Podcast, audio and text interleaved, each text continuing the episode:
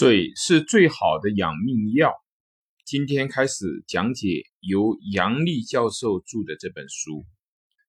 生命延续的基础，水喝对了，有病治病，无病养生。喝足够的水就能够治病，或许令人难以置信。其实我们不知道，许多疾病的病因仅仅是身体缺水。身体缺水就会造成水代谢的功能紊乱，生理紊乱，最终又导致许多疾病的产生。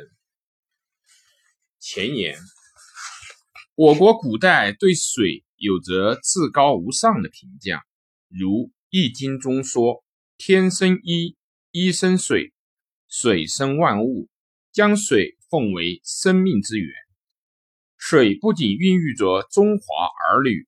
影响着中华文化的进程。中国古代哲学思想中的水，更是流淌着丰富的内涵。如老子用“上善若水，水利万物而不争”，高度赞美了水的品性，基于道；而庄子则用“鱼与水相忘于江湖”来展示他人生逍遥游的哲学思想。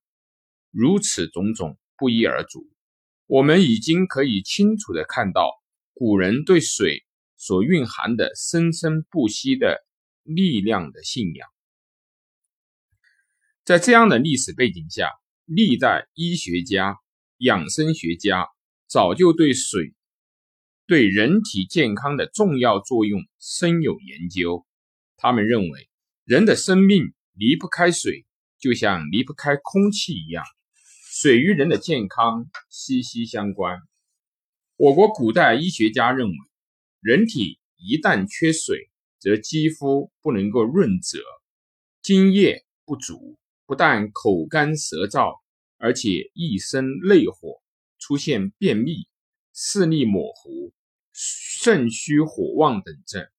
现代医学研究也表明，饮水不足会使全身的血液总量减少。导致血液的粘稠度增高，人体一旦缺水，血液的流动就会变缓，新陈代谢就会变慢，这样体内的废物无法及时排出体外，从而会引起各种疾病。各种研究告诉人们，如果人体内有充足的水、优质的水，整个的生命系统就可以正常的运转。换言之，如果我们能够控制好饮用水的安全问题，疾病就会减少很多。我们天天都在喝水，那么怎样才能喝出健康呢？为了让读者了解有关水与健康的知识，达到帮助人们日常保健的目的，本书从“水是生命之源，水为五脏之本，水能治病，水引起的疾患”。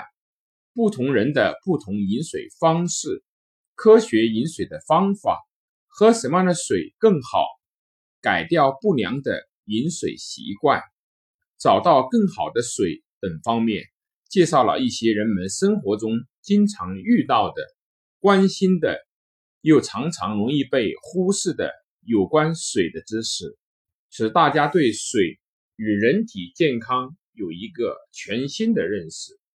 从而科学的调整饮水及用水方法，喝出健康，喝出营养。一，水是生命之源，揭开水与长寿的秘密。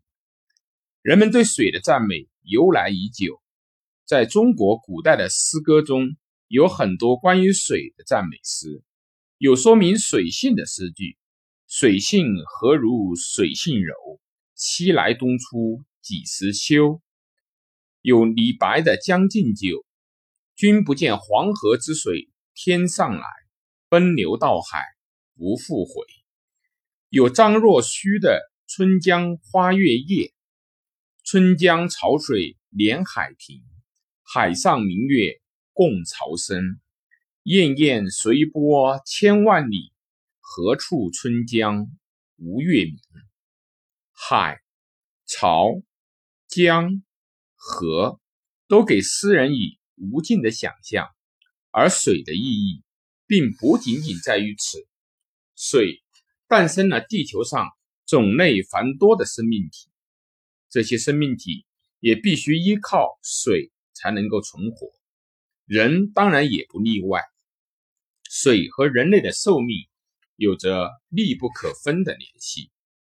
生命的过程就是一个阴阳消长的过程，人生犹如一个太极钟。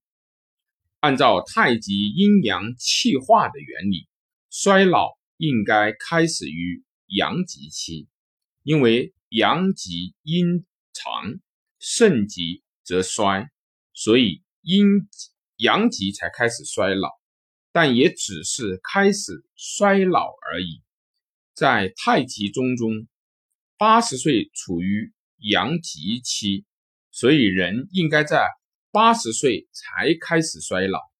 天寿应该有一百六十岁，然而现代人三十岁就已经渐老了，这就是养生没有做好的缘故。既然衰老开始于阳极期，那么只要延缓阳极期的到来，就有可能推迟衰老的到来。科学证明，水是可以延缓衰老的。人在年轻的时候，身体里的水分占体重的百分之六十，而到老年就不足百分之六十了。衰老就是消耗体内津液的过程。如果我们注意补充津液，减少内耗，各个细胞内的水分才会充盈，人才会更年轻。水在养生中起着至关重要的作用，但是很多人就是因为没有意识到水的重要性，不了解水和人的关系，没有一个合理的饮水习惯，才导致身体因缺水。而加速衰老，增加心脑血管的发病率，使大便干燥，产生内毒素，引发腹胀、头晕等问题的出现。